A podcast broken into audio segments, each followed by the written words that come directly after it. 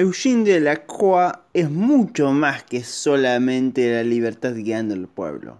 Para descubrir toda su vida, obra y técnica, sigue escuchando este nuevo episodio.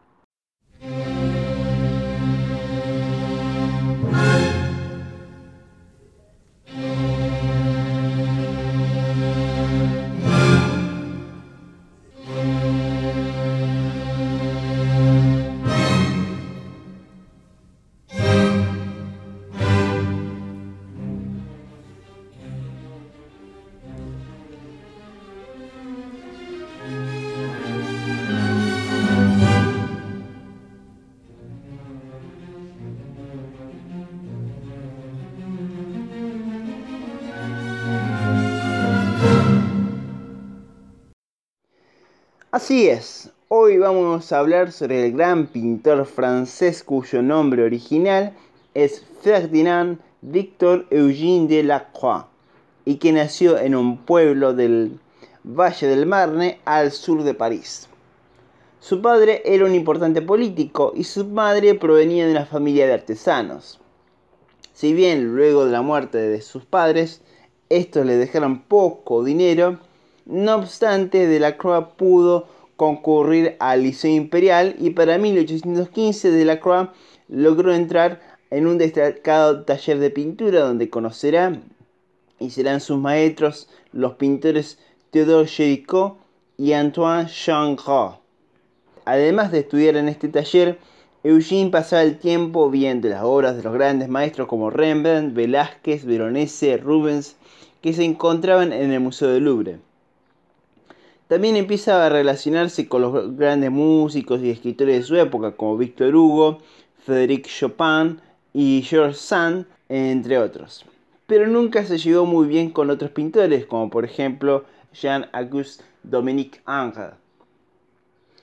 Al entrar a la École de Beaux-Arts, Delacroix debía presentar su obra en el salón. Y así fue como en 1892 envió su primera gran obra, La barca de Dante. Obviamente se trata de un pasaje de la Divina Comedia donde Dante y Virgilio están navegando por el río Estigia que está lleno de almas atormentadas. Es una escena clásica del romanticismo que estaba en boga en ese entonces y posiblemente Delacroix se inspiró en la balsa de la Medusa, obra de su maestro y amigo Jericho. Aunque esta obra tiene un resultado bien nítido, a su vez hay pinceladas sueltas y bien marcadas, muy parecidas a la técnica de Rubens. Hubo una variedad de opiniones por parte de los críticos, mientras que el público estaba conmocionado, y fue unos meses después que el Estado francés compró esta obra por 2.000 francos. El terror continuó en otra obra, de una historia más actual, en La Matanza de Quíos. Esta es una interpretación hecha a partir de una matanza que recientemente había ocurrido durante la Guerra de Independencia de Grecia. Este cuadro consiste de varios episodios sucediendo al mismo tiempo, donde los griegos cansados con expresiones de terror y frustración, entre tanto los turcos siguen atacando y sacando el lugar. La ropa de los griegos está basada en la estatuaria antigua y de la Croix experimenta también con los colores, sobre todo los complementarios. Por ejemplo, en la cara de una de las mujeres está rodeada de un fuerte color amarillo. Por último, esto genera una batalla entre los artistas seguidores del neoclásico, un estilo bello, ideal y ordenado, en contraste a los seguidores del romanticismo, un arte lleno de dramatismo, de intensidad, y con la ayuda de clasicismo y naturalismo. Por eso, un año después de la exhibición de esta obra, Delacroix hizo un viaje a Inglaterra a ver la obra de los pintores paisajistas ingleses como John Constable y Richard Bonington.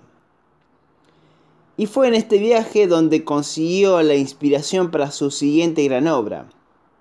Basándose en una obra de teatro de Lord Byron, Delacroix cuenta en este cuadro de 4 por 5 metros la historia de la muerte del rey Sardanápalo de Asiria, que, al intuir la derrota, decide suicidarse con todas sus mujeres, sus caballos e incendiar su palacio, la ciudad, para evitar que el enemigo se apropiase de sus bienes.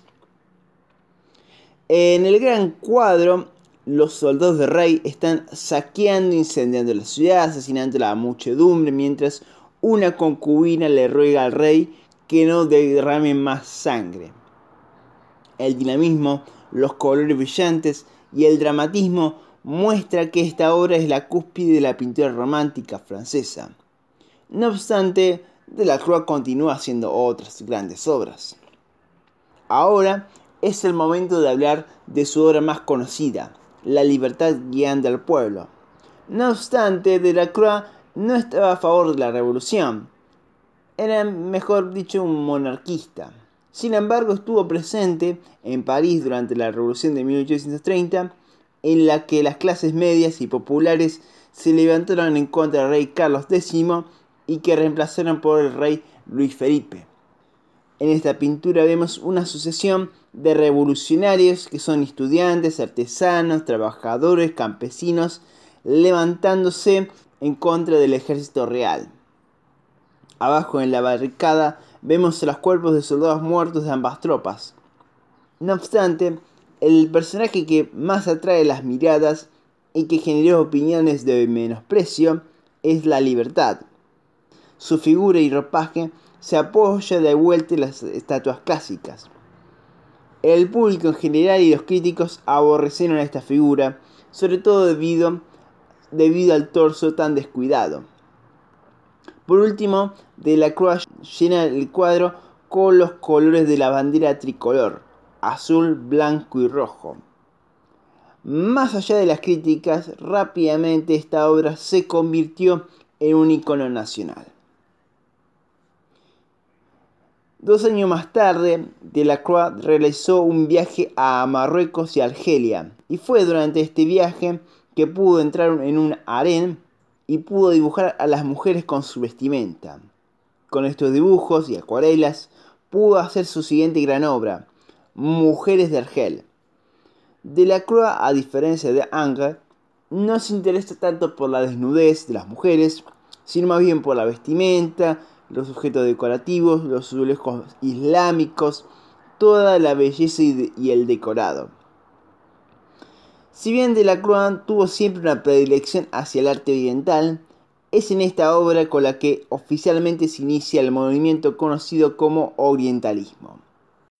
Al volver a Francia, Delacroix continuó pintando cuadros basados en los dibujos y acuarelas hechas en su viaje, como por ejemplo en Boda judía en Marruecos, o también basándose en el teatro y la literatura, como en Hamlet con Horacio, o en hechos históricos como en Entrada de los Cruzados en Constantinopla, o en historias bíblicas en Cristo en el mar de Galilea, o incluso hice algunos retratos, por ejemplo, de sus amigos Chopin y George o escenas de casa como la Casa del León.